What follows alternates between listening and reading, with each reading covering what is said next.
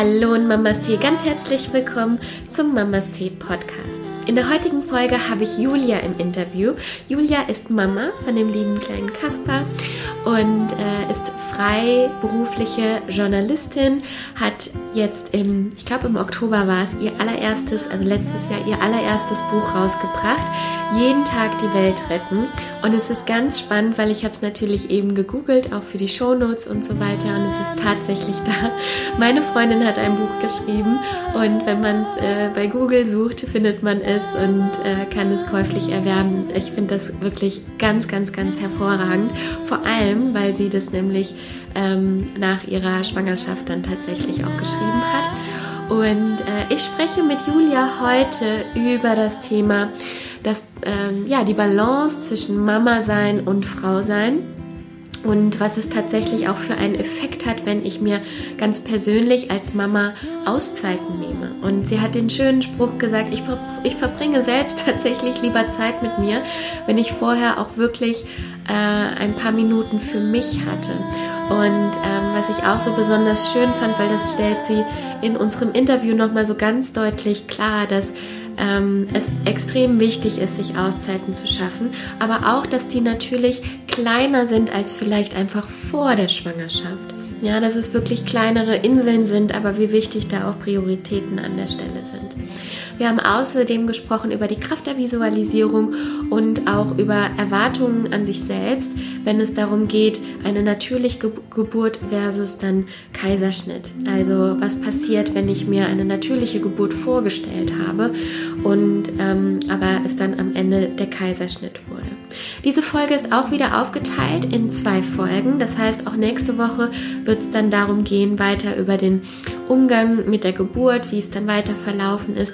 Das erzähle ich gleich alles auch nochmal im Outro. So, und jetzt wünsche ich dir ganz viel Spaß bei der Folge und ganz viele wertvolle Impulse und Momente mit diesem Interview.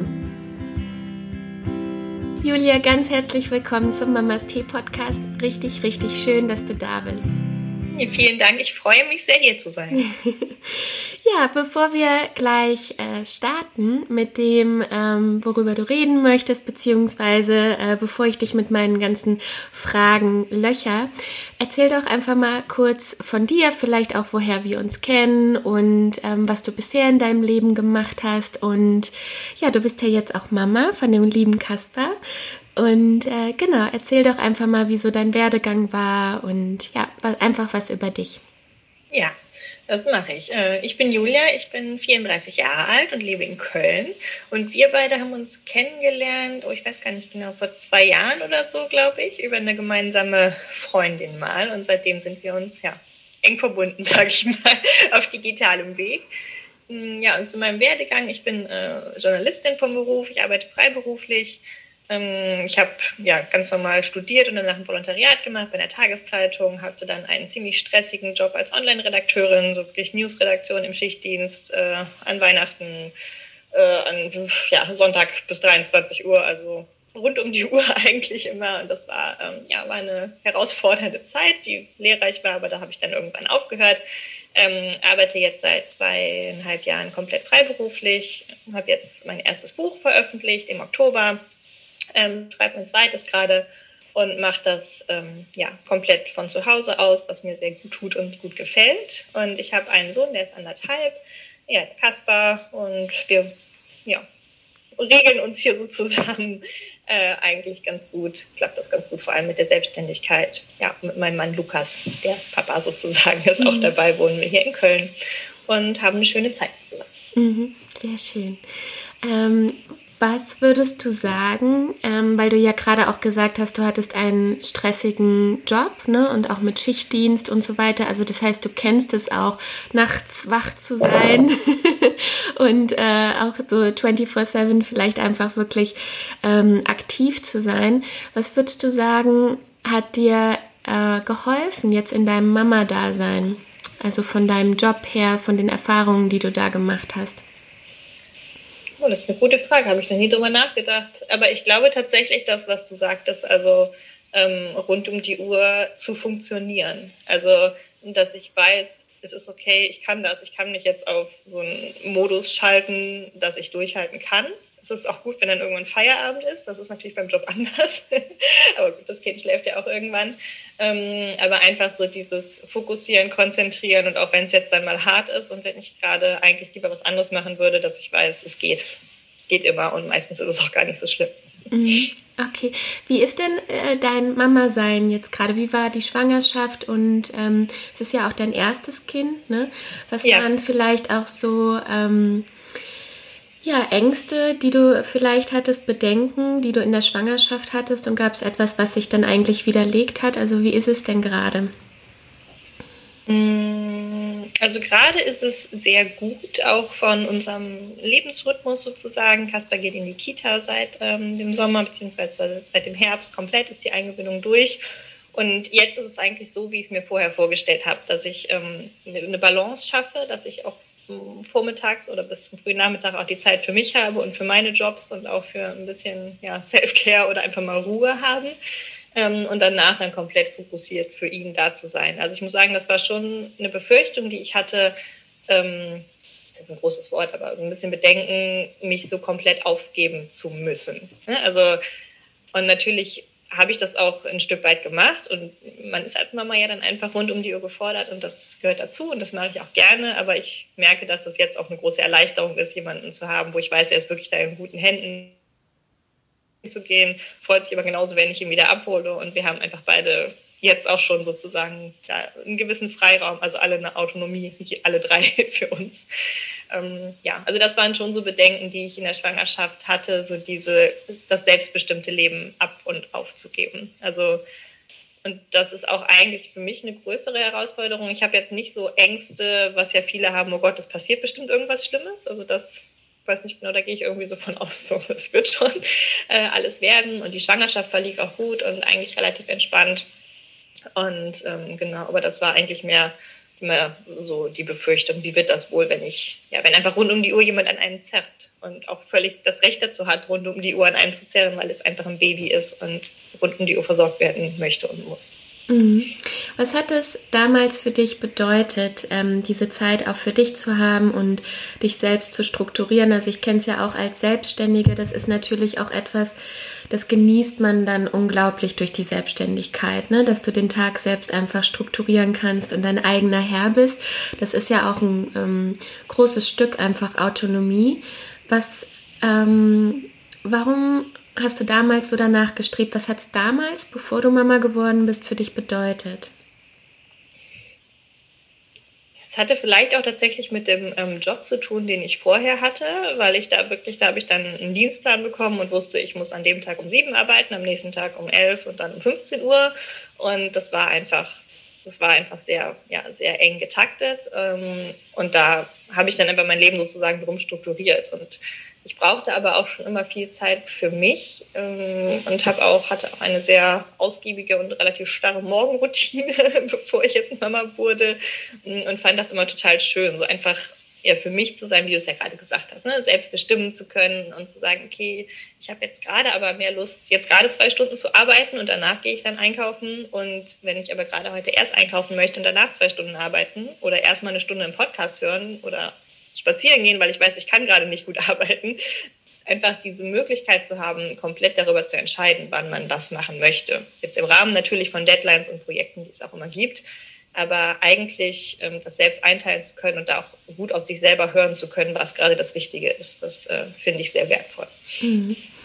Und ich kann mir total gut vorstellen, dass das ähm, vielleicht wirklich viele werdende Mamas bewegt oder auch ähm, wie mich. Ne? Also ich bin ja selbst, selbstständig und ähm, möchte auch äh, Kinder haben. Und ähm, das ist auch so was, wo ich mir dann Gedanken mache. Ne? Was ist dann mit mir? Wie, wie werde ich darauf reagieren? Weil es für mich auch unglaublich wichtig ist, mich selbst zu strukturieren. Ich liebe da gerade einfach wirklich auch so diese, diese Freiheit tatsächlich. Ähm, wie konntest du ähm, ja, wie, also ist es dann einfach so, dass, dass ein Schalter sich umlegt, wenn man dann Mama ist und man sagt sich dann so, das ist jetzt so, ne? Das habe ich mir jetzt eingebrockt, damit muss ich jetzt leben. Oder ähm, ist es noch was anderes? Hat's, ist es ein Loslassprozess? Also ähm, was ist es? Oder konntest du es dir auch noch ein Stück weit dann erhalten? Ich konnte es mir ein Stück weit dann gelernt, mich immer an die jeweilige Situation anzupassen. Also am Anfang ist es natürlich so, also ganz am Anfang waren wir natürlich so in so einer Bubble und wenn man hatte auch äh, Elternzeit und wir waren wirklich so komplett hm, total eingekuschelt. Aber auch da, ich habe tatsächlich äh, im Krankenhaus noch wieder angefangen zu meditieren, als nachts dann irgendwann Ruhe einkehrte. Also im Krankenhaus selbst fand ich es unglaublich stressig, weil irgendwie alle zehn Minuten jemand einen versorgen wollte und irgendwelche Untersuchungen machen wollte. Ähm, aber dann nachts, als ich dann sowieso irgendwie nicht schlafen konnte wegen der Hormone oder der Aufregung und sonst was, habe ich wirklich dann wie schon als Kasper dann Stöpsel reingemacht in die Ohren und einfach so zum Runterkommen und da schon wieder so für mich, ne, mich in mir selbst irgendwie geerdet. Und das habe ich, ich habe, also ich meditiere jeden Tag und das habe ich auch ähm, bis auf vielleicht ganz wenige Ausnahmen auch geschafft, je nachdem, wie die Situation ist. Am Anfang schlafen die Kinder ja auch viel ähm, und dann habe ich dann da Zeit genutzt, um vielleicht auch für mich irgendwie was zu machen oder mal einen Podcast zu hören, irgendwas, was ich vorher gerne gemacht habe. Oder sonst geht's ähm, ja geht's ja auch, wenn beim Spazierengehen zum Beispiel dann nicht die ganze Zeit äh, irgendwie zu telefonieren oder WhatsApp äh, Sprachnachrichten zu schicken, sondern dann zu sagen, okay, dann mache ich jetzt was, was mir gut tut. Ähm, ja, also ich habe gelernt, mich an die Situation dann anzupassen. Es ist manchmal dann schwierig, äh, wenn ich dann mich einmal an was gewöhnt hatte. Es war zum Beispiel früher, so das war auch sehr schön, ähm, als ich dann an, zuerst mit Kasper alleine war, als Lukas wieder arbeiten gegangen ist waren wir auch immer schon früh wach und dann ist Kasper aber irgendwann nochmal eingeschlafen. Ich hatte den immer in der Trage äh, dann nochmal und dann wusste ich, er schläft, er braucht das einfach nochmal eine Dreiviertelstunde zu schlafen, so dann nach, weiß ich nicht, ein, zwei Stunden wach sein. Und das war so dann die Zeit, da habe ich mich dann mal auf so zum Gymnastik beigesetzt, habe meditiert, habe dann nach dem Frühstück, das ich mir vorbereitet habe, so über ihm gelöffelt und das war irgendwie so eine total wertvolle Dreiviertelstunde für mich ähm, um entspannt in den Tag zu starten. Und da hatte ich mich sehr gut mit eingefunden, aber irgendwann brauchte er halt diese Stunde, diese Dreiviertelstunde Schlaf nicht mehr. Und ich dachte, okay, gut, und jetzt bist du durchgehend wach, was machen wir jetzt? Mhm. Und ähm, es war mir aber schon wichtig, irgendwo immer Wege zu finden und dann halt vielleicht, ja, beim Spazierengehen, was man mit Kind ja in der Regel viel macht oder ich zumindest viel gemacht habe, dann halt zu sagen, ähm, ja, die Zeit wirklich bewusst für mich zu gestalten und zu nutzen. Also ich habe gemerkt, es geht eigentlich fast immer, sich so kleine Inseln irgendwo zu nehmen. Nur die muss man leider immer wieder anpassen. Oder mhm. nicht leider, sondern darf man immer wieder neu gestalten. Mhm. Also das heißt, du hast auch wirklich ganz bewusst immer versucht, ein Stück weit Julia, also auch mit deinen ähm, Ritualen beispielsweise, auch mit einfach ins Mama-Sein dann wirklich zu nehmen.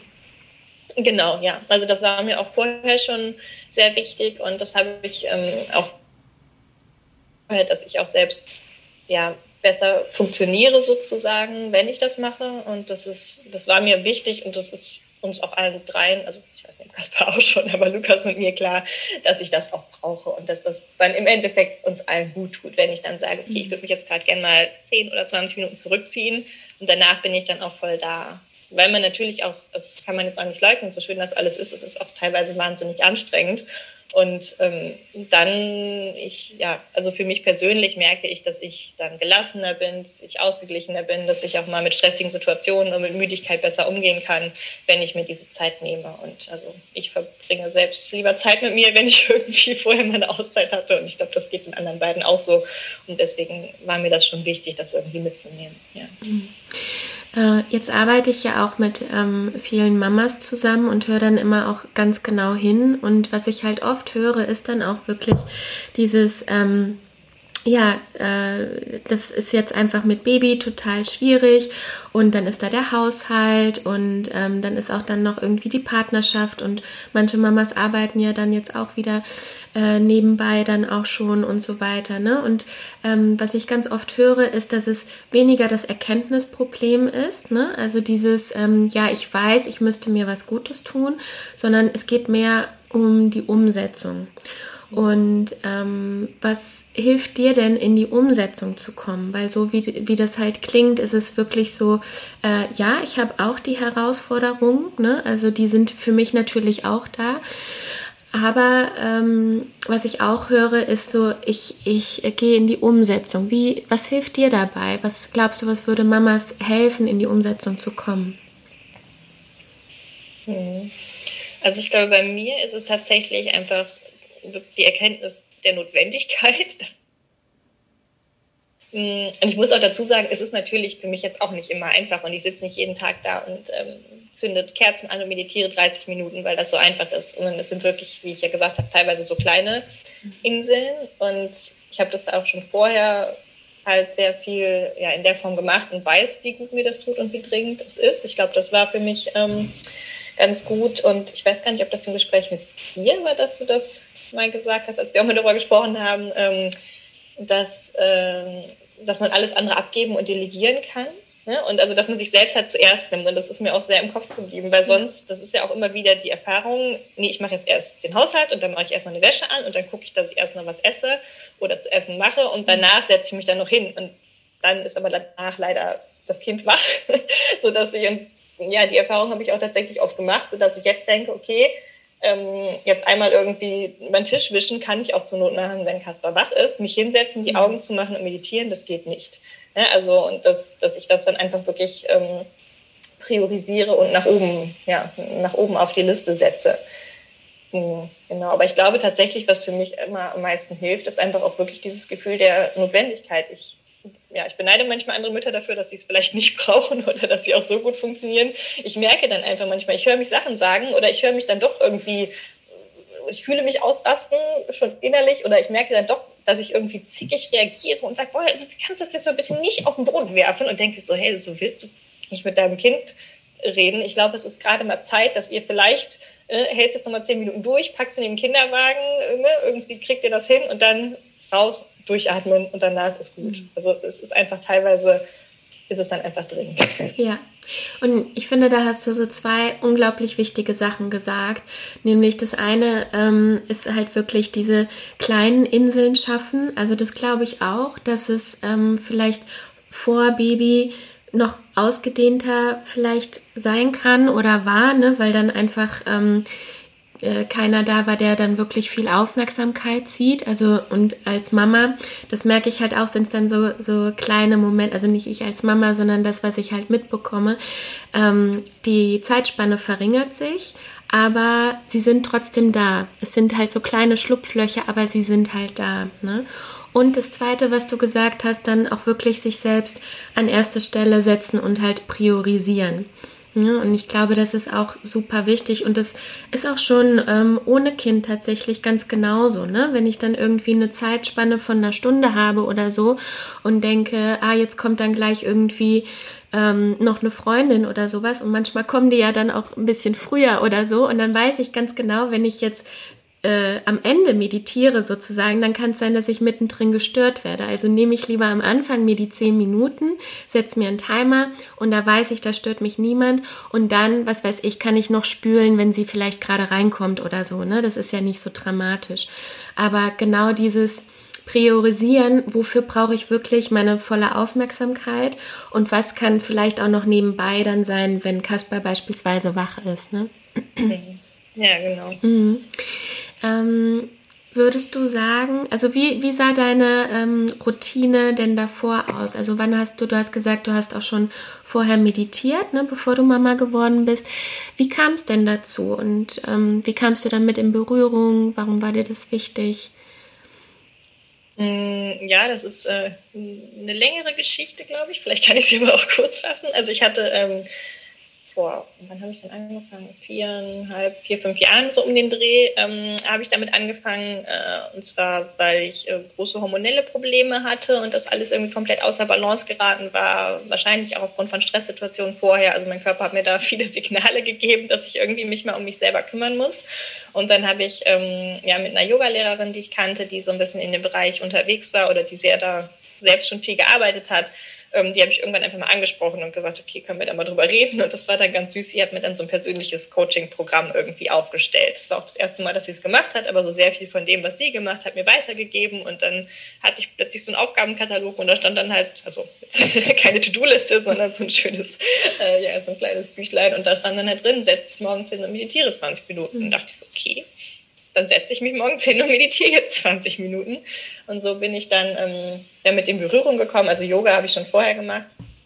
Ähm, aber dadurch habe ich das dann wirklich sehr für mich ähm, ja, einfach etabliert und habe auch gemerkt, wie gut mir das tat. Habe mich dann da auch viel mit der Ernährung beschäftigt und auch mit so, ja, mit anderen Ritualen, mit Selfcare, einfach mit damit sich gut um, also mich gut um mich selbst zu kümmern. Und das hat dann tatsächlich auch dazu geführt, dass die ganzen, äh, ja, dass alles irgendwann in Balance kam und ich da dann erkannt habe, wie wichtig es auch ist, nicht nur für andere zu funktionieren oder im Job zu funktionieren, vor allem in einem, der mir eigentlich überhaupt nicht entspricht, wenn ich ehrlich bin, sondern ähm, ja, wirklich mehr zu mir selbst zu finden. Und das äh, tat sehr gut und das ist, ja, da ist dann so dieser Prozess angestoßen geworden, der natürlich noch immer läuft, äh, aber der auch dazu geführt hat, dass ich mich selbstständig gemacht habe, dass ich dann schwanger wurde und ähm, das kam dann tatsächlich beides sehr ähm, parallel, plötzlich alles auf einmal. Mhm. Was würdest du sagen, hat sich konkret dadurch verändert? Weil das ist ja auch sowas, äh, das, äh, das Thema, worüber wir heute auch nochmal genauer sprechen möchten. Ne? Das Thema auch Persönlichkeitsentwicklung. Ähm, wenn du nochmal da in diese Zeit zurückgehst, wo dein Körper dir auch Signale gesendet hat, ne?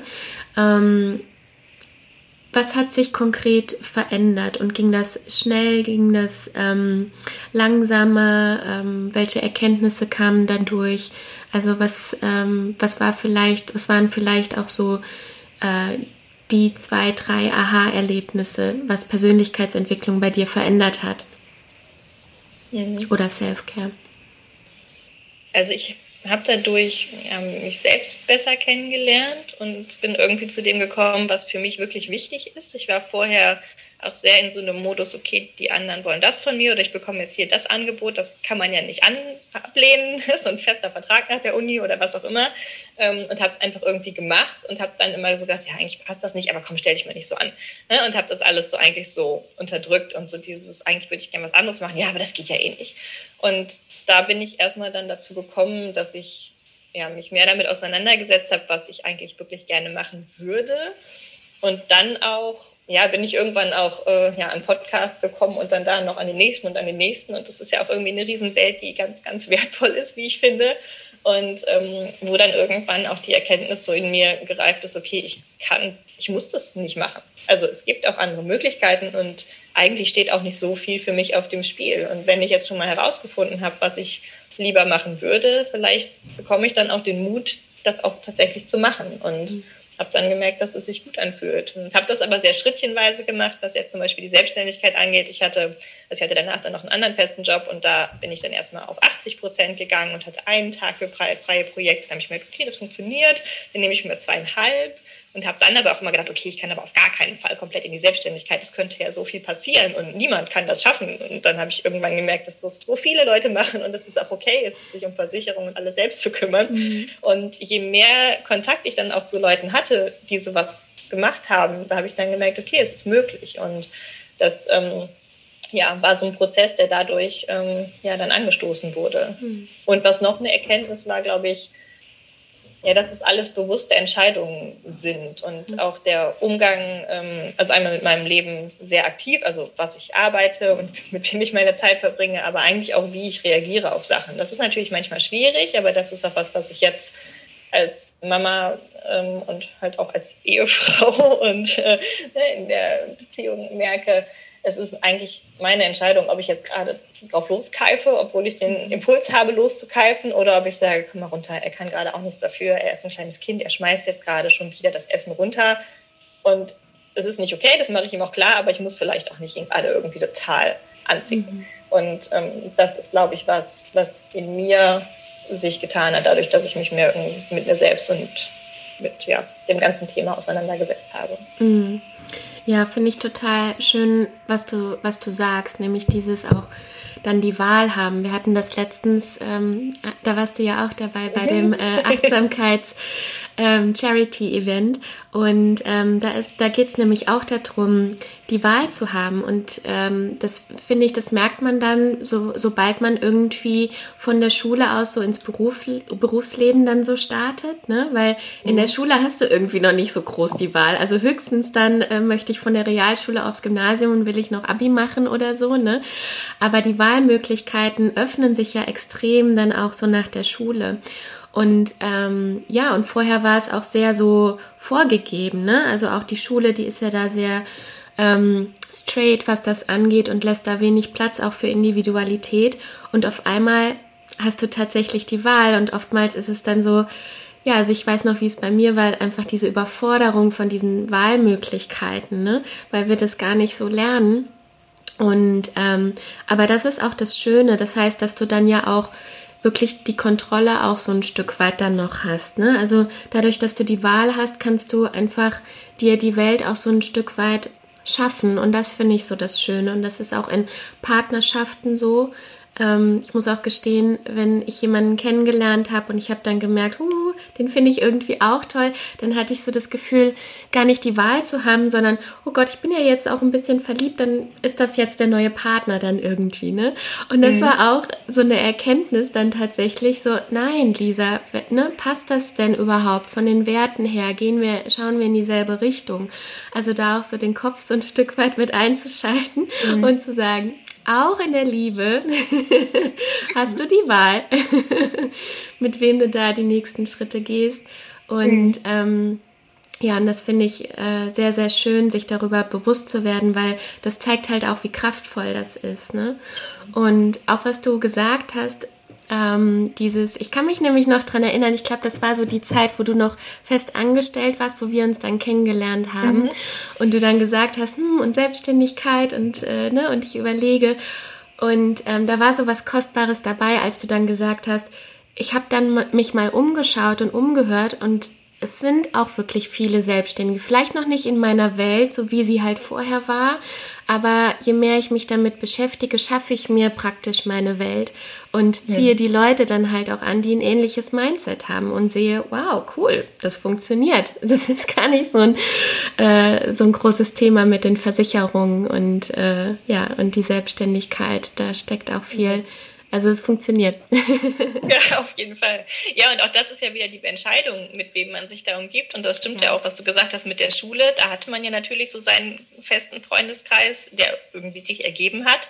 Und das finde ich jetzt auch schön, aber auch durch, ja, durch die digitalen Möglichkeiten, dass man sich da auch Leute suchen kann, vielleicht auch nur auf die Distanz, ähm, aber von denen man sich dann inspirieren lassen möchte oder die man auch mal fragen kann, sag mal, wie machst du das denn eigentlich? Ähm, ich glaube, das könnte bei mir gar nicht funktionieren, aber ja, es, es klappt und das ist total schön, sich da ja, mit den richtigen Menschen zu umgeben. Hm, ja, das stimmt. ähm, hast du denn bei der Geburt da auch ähm, meditiert oder eine gewisse Atemtechnik angewandt? Also wie hat dir die ähm, Persönlichkeitsentwicklung bzw. Self-Care-Praxis während der Geburt geholfen und auch für die Zeit danach? Ja, ähm, ich habe mich vorher äh, ja intensiv auch darauf vorbereitet. Ich habe jetzt nicht Hypnobursting gemacht, einen Kurs, ähm, sondern da ja, Bücher zu gelesen und viel drüber gehört. Aber es gibt da auch ein ganz, an, ähm, ein schönes Programm, die friedliche Geburt, wenn ich das hier erwähnen darf. Ja, ne, klar, da habe ich den Podcast toll. auch sehr viel mhm. gehört und da ging es auch sehr viel einfach um diese positive Einstellung mhm. zur Geburt. Ich hatte auch eine Hebamme, die das sehr ähm, ja, befürwortet hat und ich bin eigentlich total also vorher reingegangen mit so einer Freude darauf und so einer Neugier und ein paar die schon Mama waren, haben mich dann so ein bisschen auch belächelt. Ganz ehrlich, das ist nichts, wo man sich drauf freut, aber ich wollte einfach so gerne diese Erfahrung machen und war auch irgendwie, als wir dann ähm, ja, in der Klinik waren, das alles angeguckt haben, war ich so voll aufgeregt und dachte, ach, guck mal hier der Kreislauf und guck mal da und das sind hier so Seile und was man alles machen kann und ich bin so gespannt, wie das wird mit meinem Körper und also einfach dadurch, dass ich mich viel damit auseinandergesetzt habe, habe ich, ähm, hatte ich mich dann darauf vorbereitet und ja, aus ein paar Atemtechniken gelernt, aber ich wollte halt einfach, und doch, genau, ich hatte so eine Hypnobirthing-Meditation, ähm, wo man sich so auflädt mit allem, was man braucht mhm. für, die, ähm, für die Geburt. Ähm, so eine kraftvolle, die hatte ich vorher viel gemacht. Und dann kam es aber leider alles ganz anders. Ähm, also wir sind, ich bin aber in ein Krankenhaus gegangen und habe das nicht irgendwie zu Hause oder in einem Geburtshaus geplant, weil während der Schwangerschaft es ähm, ein 50-prozentiges Risiko gab, dass mein Sohn eine Blutgerinnungsstörung hat. Die hat er zum Glück nicht, aber deswegen war es so ein bisschen ein kritischer Fall, sodass ich einfach in der, ja, auch komplett in der, klassisch in der Uniklinik war und einfach die Vollversorgung da haben wollte oder das auch ärztlich geraten war. Mm, und dann, als wir dann, ähm, also ich dachte, es geht los und in die Klinik gegangen bin, einfach auch total positiv und mit meiner Tasche, wo ich auch meine CDs drin hatte. Ich wusste auch, welche Lieder ich hören wollte und hatte ätherische Öle dabei und alles ne, komplett so geplant, wie man es halt planen kann. Ähm, und dann kamen aber tatsächlich äh, bei mehreren Ultraschallen, äh, stellten dann verschiedene Ärzte fest, dass irgendwie mein Sohn angeblich sehr, sehr groß, noch größer sei als eigentlich gedacht und dass sein Bauchumfang größer sei als der Kopf, was ein sehr seltener Fall sei und dass man natürlich eine natürliche Geburt noch versuchen könnte, aber wir hatten den Rat, dass es ein Kaiserschnitt werden sollte. Mm, und es war mitten in der Nacht, als wir da waren. Dann sind wir nochmal nach Hause, nochmal ins Bett gegangen, haben nochmal ein paar Stunden geschlafen, weil die Wehen, von denen ich dachte, dass es schon Wehen seien, doch noch gar nicht so stark waren. Ähm, und dann hat nochmal die Oberärztin es untersucht und hat auch buchen, aber ich sage Ihnen sofort, wir werden dann mit drei Leuten um ihn stehen und wir werden gucken, dass wir die Beine in der und der Form halten. Also es war klar, dass dieses, okay, ich gehe da durch und ich lasse einfach meinen Körper machen, also das war in dem Moment, war es weg, ne? weil die mhm. halt gesagt haben, wir müssen sie sehr eng betreuen und wenn sie es auf natürlichem Weg versuchen wollen, dann sind wir da und machen mit ihren Beinen diese und diese Übungen, haben die mir alles erklärt, dass ich dachte, okay, habe ich mir jetzt anders gedacht. Ähm, ja, und dann haben wir uns, äh, ja, konnten uns noch ein bisschen beraten, mein Mann und ich, und dann haben wir entschieden, dass wir halt ähm, ja, meinen Sohn mit dem Kaiserschnitt holen lassen. Was mir sehr, sehr schwer gefallen ist, die Entscheidung, weil ich mich mit dem Thema Kaiserschnitt vorher überhaupt nicht beschäftigt habe. Ich habe in all meinen Büchern das auch einfach überblättert, weil ich so dachte, ja, nee, mein Körper kann das ja. Ne? Das mhm. ist der natürliche Weg. Ich bin dafür gemacht. Ich bin dafür gemacht, ein Kind so aus mir herauszubringen. Ähm, aber es war halt, und da hat mir das, glaube ich, auch geholfen, dass ich relativ, ja, mich auch durchschauen kann in solchen Momenten. Ich wusste, halt, also ich habe halt ganz klar vor mir gesehen, es wäre sehr egoistisch. Also ich selber möchte diese Geburt. Ich möchte diese Erfahrung machen. Ich sehe aber auf der anderen Seite, es ist für meinen Sohn offenbar eine reale Gefahr. Und von daher haben wir es dann entschieden, dass wir ihn dann am gleichen Nachmittag im Kaiserschnitt holen lassen ähm, was in dem Moment dann auch völlig okay für mich war. Und währenddessen habe ich tatsächlich aber diese Meditation, die ich vorher ja, mir angeeignet hatte, auch gemacht. Also ich lag da im OP ähm, und ich war irgendeine Schwester, die wollte mir die Angst nehmen und hat die ganze Zeit auf mich eingeredet und ich meinte, ja, ist gut, danke. Ähm, und habe dann tatsächlich mich in so einen leuchtenden Ball aus allen kraftvollen äh, Fähigkeiten, die ich gerade brauche, irgendwie meditiert, währenddessen, als sie mich dann, ja, äh, während der Operation. Und das hat mir irgendwie geholfen, da mit einem guten Gefühl irgendwie durchzugehen. Mhm. Und ja, ich hatte nachher dann irgendwie, ähm, ich war dann natürlich erstmal total happy, dass alles gut gegangen ist, dass mein Sohn da war, dass er gesund war dass alles geklappt hat und dass ich ihn einfach liegen hatte und war dann erstmal natürlich gedanklich völlig woanders. Das kam dann so nach ein paar Wochen, dass ich dann irgendwann dachte, ach krass, und was ist jetzt mit meiner ganzen Vorbereitung? Ich wollte das doch so gerne machen und ich habe doch so diese ganzen Übungen gemacht und mir das alles so überlegt und das passiert ja jetzt gar nicht. Und das fand ich dann ein bisschen schwierig zu verarbeiten. Ähm, es haben dann auch viele gesagt, ja, beim nächsten Kind dann, wo ich dann dachte, ja, hör mal, ich weiß gerade noch gar nicht, ob ich noch mehr Kinder bekommen möchte. Und auch wenn, habe ich mich ja jetzt gerade darauf vorbereitet. Ne? Also es war irgendwie so, ich habe irgendwann noch zu einer Freundin gesagt, es war ein bisschen, als hätte ich irgendwie für einen Marathon trainiert und bin natürlich ans Ziel gekommen, was ja auch die Hauptsache ist, aber irgendwie so kurz vorm Start sagt man mir, nee, du machst gar nicht mit. Ne? Du hast also gefahren. ja, genau. da jemand fertig ans Ziel. Und das, ähm, ja, das, das, da hatte ich dann auch irgendwie noch ein bisschen mit, ähm, mit zu kämpfen, weil es auch teilweise ja auch in diesem ganzen Bereich, ne, dieser natürlichen Geburt und auch in manchen Ratgebern, die ich hatte, die von Hebammen geschrieben waren, war es dann auch nachher so, dass da stand, vielleicht hast du jetzt ein großes Problem damit oder vielleicht magst du deinen Körper nicht mehr angucken, weil du eine Narbe hast. Und da wurden dann so sehr viele Probleme auch aufge also aufgebracht, wo ich dann dachte, ach nee, das habe ich jetzt noch gar nicht so gedacht. Also das ist auch was, was ich irgendwie ja, wichtig finde, wo ich jetzt auch mit vielen anderen Mamas drüber rede, dass man dem auch dann so ein bisschen den Makel nimmt, ne? weil es natürlich nicht das ist, was wir uns alle vorher überlegt haben und was so dieser ideale Weg ist, ähm, dass ja, wir einfach irgendwie das Kind äh, schön zu Hause rausatmen. Also das finde ich total schön, aber manchmal geht es halt nicht. Und das, ähm, ja, war für mich auch ein Prozess, das irgendwie zu akzeptieren.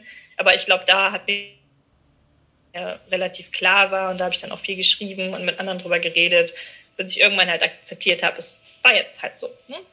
Ich bin an das Ziel sozusagen gekommen, mein Sohn ist da, es geht uns beiden gut und vielleicht kriegen wir nochmal ein Kind oder mehrere und dann kann es so sein und wenn nicht, dann war es halt in dem Moment nicht die Erfahrung für mich, mhm. auch wenn ich es nach wie vor schade finde. Mhm. Ich kann das ziemlich gut nachvollziehen, ähm, den, die Situation, wie du sie gerade so beschrieben hast. Ne? Es ist auch so ein bisschen so, als ob man sich auf was vorbereitet hat und ähm, was weiß ich, und dann ist auf einmal so eine Situation, man will den Zug irgendwie erreichen und dann ist er doch schon zehn Minuten vorher abgefahren. Du stehst da so und denkst so, hä, Moment, irgendwie sollte das jetzt alles ganz äh, anders äh, passieren. Und ähm, man hat so ein bisschen das Gefühl, also ähm, korrigiere mich, wenn es nicht so ist, dass sich die Welt irgendwie weitergedreht hat und du aber noch irgendwie an einer anderen Stelle stehst, ne? als ob du noch praktisch nicht so, so weit bist. Also da fehlt so dieser, dieser Prozess, dieses durchlebt zu haben, oder? Ja, total. Ja, das, das trifft es ganz gut. Ich hatte auch ein paar Mal danach, irgendwie so ein paar Wochen nach der Geburt oder ein paar Tage, weiß ich gar nicht, dann noch mal so das Gefühl oder so ganz kurz den Gedanken im Kopf, ach ja, und dafür habe ich ja dann das vorbereitet, wo ich dann so mich korrigieren musste. Nein, Julia, da geht es da. Die Geburt kommt nicht und die kommt jetzt auch nicht mehr. Ne? Aber das, das hat es so ein bisschen gedauert, dass ich irgendwie dass ich dann dachte, ach so, nee, stimmt, das passiert ja gar nicht, weil, wie du sagtest, sich die Welt ja schon weitergedreht hat, auf eine ganz andere Art und Weise. Und da gibt es jetzt auch keine zwei Spuren, dass ich nochmal zurückgehen kann und sage, dann mache ich es jetzt nochmal, weil das Kind nun mal da war. Mhm. Mhm. Ich hoffe sehr, dass dir die Folge gefallen hat. Wenn sie dir gefallen hat, dann teile sie doch gerne mit Freunden, mit Bekannten, die diese äh, Folge interessieren könnte oder hinterlass mir eine 5-Sterne-Bewertung auf iTunes, eine Rezension. Ich freue mich auf jeden Fall, wenn du mit mir in den Austausch gehst. Ja, was wird dich nächste Woche in der Folge erwarten? Wir haben ja da aufgehört, wenn es darum geht, die natürliche Geburt versus Kaiserschnitt und wir sprechen in der Folge darauf auch nochmal detaillierter dann darüber, auch was es dazu braucht, beziehungsweise ähm, wie es Julia dann damit ergangen ist, das dann praktisch zu verarbeiten, wenn sie sich eigentlich die ganze Zeit auf eine natürliche Geburt eingestellt hat und wie das dann manchmal auch noch so nachhalt. Ähm, außerdem auch über diesen Moment, wenn es, weil es beim Kaiserschnitt ja so war, dass nicht Julia die erste war, die Kaspar dann auf dem Arm hatte, sondern tatsächlich jemand anders, was es mit ihr gemacht hat. Und auch über den Punkt, was es ja gesellschaftlich vielleicht auch noch braucht, beziehungsweise was wichtig ist, um Mamas auch zu unterstützen und ähm, ja, um das Mama-Sein dann auch so ein Stück weit zu erleichtern. Wie gehe ich da mit schlechtem Gewissen um, wenn ich es in die Kita gehe, gebe? Wann gebe ich es in die Kita? Und ähm, wie reagiere ich, wenn mein Umfeld dann ähm, ja nicht so reagiert, wie man das eigentlich gerade bräuchte. Und natürlich sprechen wir über ihr tolles Buch Jeden Tag die Welt retten. Wenn du nicht so lange warten kannst, dann schau auf jeden Fall mal ähm, jetzt schon mal äh, bei Google suche es, da findest du es auf jeden Fall. Julia Allmann und äh, das Buch heißt Jeden Tag die Welt retten. So, vielen Dank fürs Zuhören und wir hören uns nächste Woche wieder.